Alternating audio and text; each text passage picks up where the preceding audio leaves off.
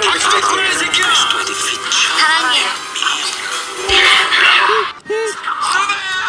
Olá, queridos, queridas, queridas! Esse é o NunaCast, eu sou a Vicky e a gente comenta agora o final de Patinco, ou do que a gente veio saber que é o final desta temporada de Patinco.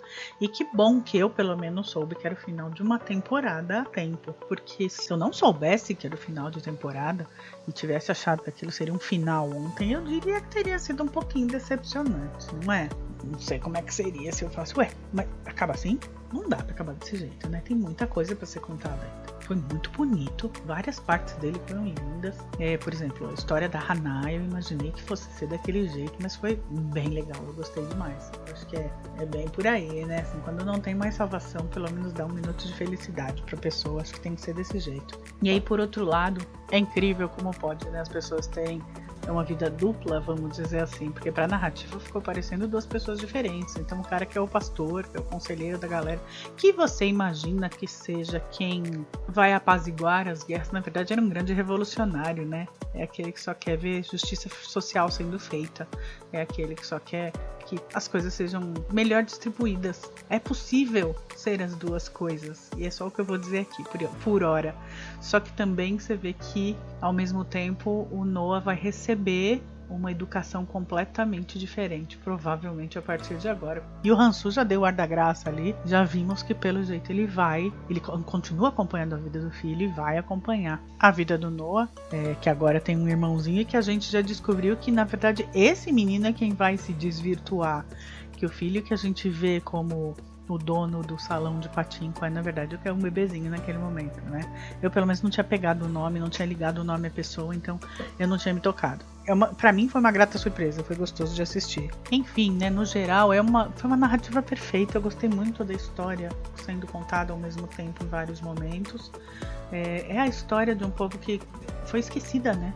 A gente, como eu venho falando desde o primeiro episódio, é uma história que eu pelo menos não conhecia, que tem que ser contado de um povo que foi abandonado à própria sorte em vários lugares, vários apátridos, e a forma de mostrar como a Sonja é incrível é, por si só mesmo, é um personagem maravilhoso, é uma heroína, né? É a história de uma heroína que está acontecendo ali.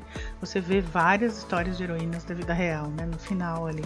Que eu achei também muito bonito de mostrar pessoas que estavam lá naquela época, que passaram por tudo aquilo e que têm lucidez para contar como foi até hoje. Como elas construíram uma vida apátrida, como elas precisaram sair da terra delas, e uma delas, inclusive, conta que nem acho que não nem tem mais como voltar, que não, não se sentiria mais parte da Coreia. Tudo muito bonito, tudo muito bem feito, muito bem cuidado.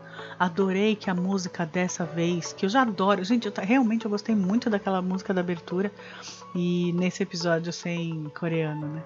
Inclusive que lembra que a gente. Eu acabei não comentando, mas que o episódio anterior nem teve abertura, né? Porque não tinha mesmo clima. Você vai falar daquele terremoto horroroso aquela tragédia absurda, não tinha mesmo colocar como colocar música de abertura e todo mundo dançando e todo mundo feliz, né? Olha, fiquei muito surpresa, foi realmente um show na tela. Foi impressionante. Eu gostei demais de todo o elenco, de toda a produção de computação gráfica, de efeitos especiais, de trabalho de ator, de recriação de época, tudo muito bonito. E que venha Patinco 2. Já sabemos que existe um sinal verde da Apple TV para ser produzida mais uma temporada, que parece que serão quatro, na verdade. Acho que eu estava esperando para ver se faria sucesso. Parece que foi sim, é um sucesso absoluto. Eu acho que graças ao elenco, sem dúvida nenhuma, graças ao chamariz super do Rei da Ásia, do Lee Min-ho, que realmente não decepcionou de maneira nenhuma. E quem achava que ele fazia isso estava muito desentendido mesmo. Da Super e o Jung da Kim Min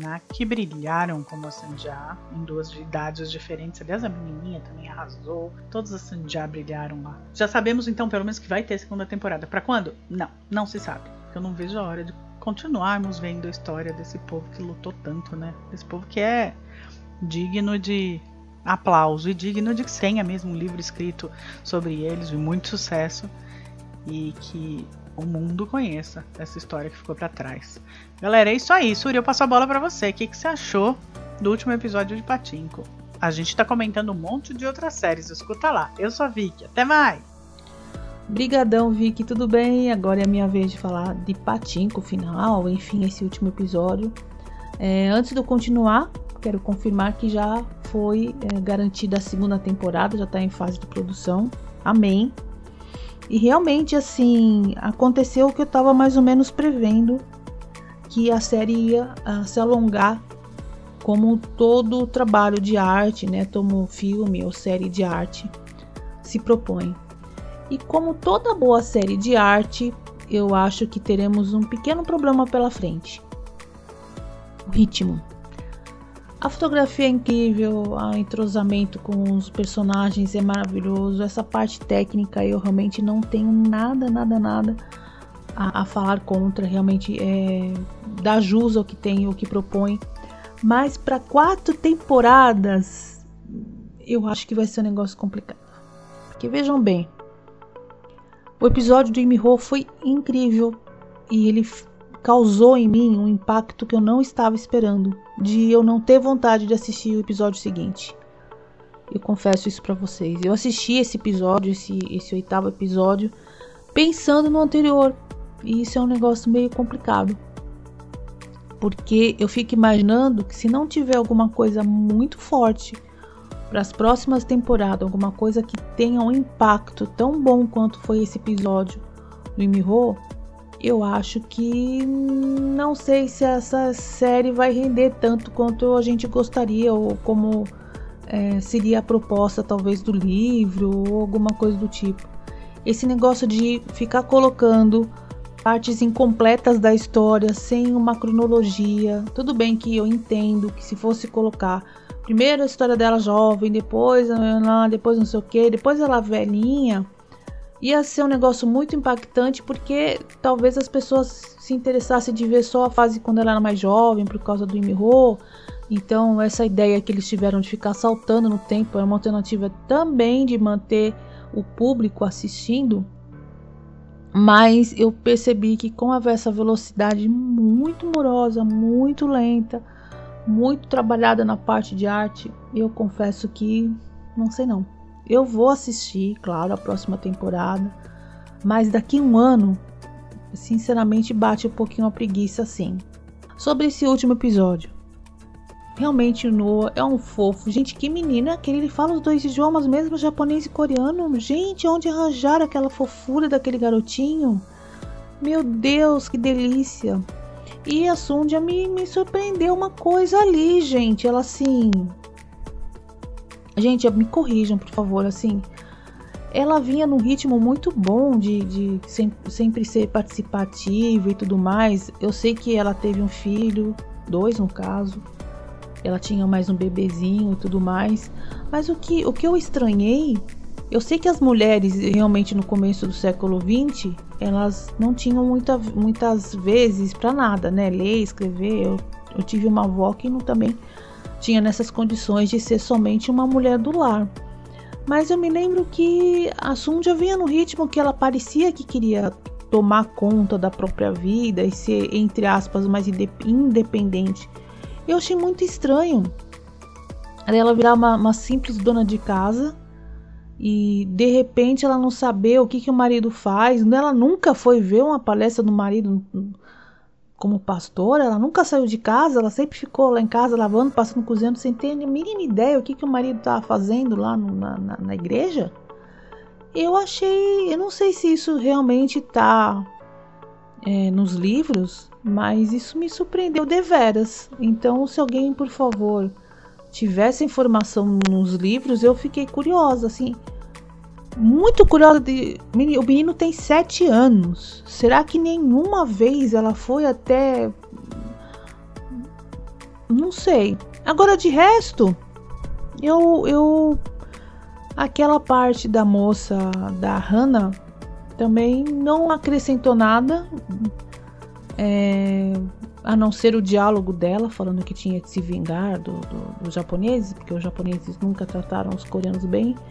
Mas eu não sei o que, que tinha ali que eu não consegui ter nenhum tipo de afeto por ela, assim, que fosse realmente importante. Não sei, eu pularia fácil aquela parte da história dela. Enfim, um final de temporada muito bonito, a parte gráfica, a parte estética, mas não, não, eu não senti impacto nenhum. Nossa, que coisa esquisita, gente. Que sensação muito estranha eu tô tendo nesse momento. Mas eu estou sendo absolutamente sincera com vocês. Eu acho que a temporada encerraria maravilhosamente bem no episódio anterior. Com um leve gancho, talvez pro filho dele, pro Noah, ou alguma coisa assim. É, essa aqui é a desvantagem de ter um ator muito bom fazendo um trabalho excepcional dentro do episódio mais excepcional ainda. Recomendo Patinco, sim, como um filme de arte, como uma série de arte, mas eu sinto que perdeu alguma coisa no meio do caminho. Bom, então é isso. Gente, um beijo para vocês. E Miho, você foi incrível. Eu não tenho outras palavras para dizer. foi sensacional. Ainda tô pensando naquele episódio. Tá bom, gente? Esse é o NunaCast. Quem tá falando aqui é a Súria. Um beijo para vocês e até a próxima série. Tchau!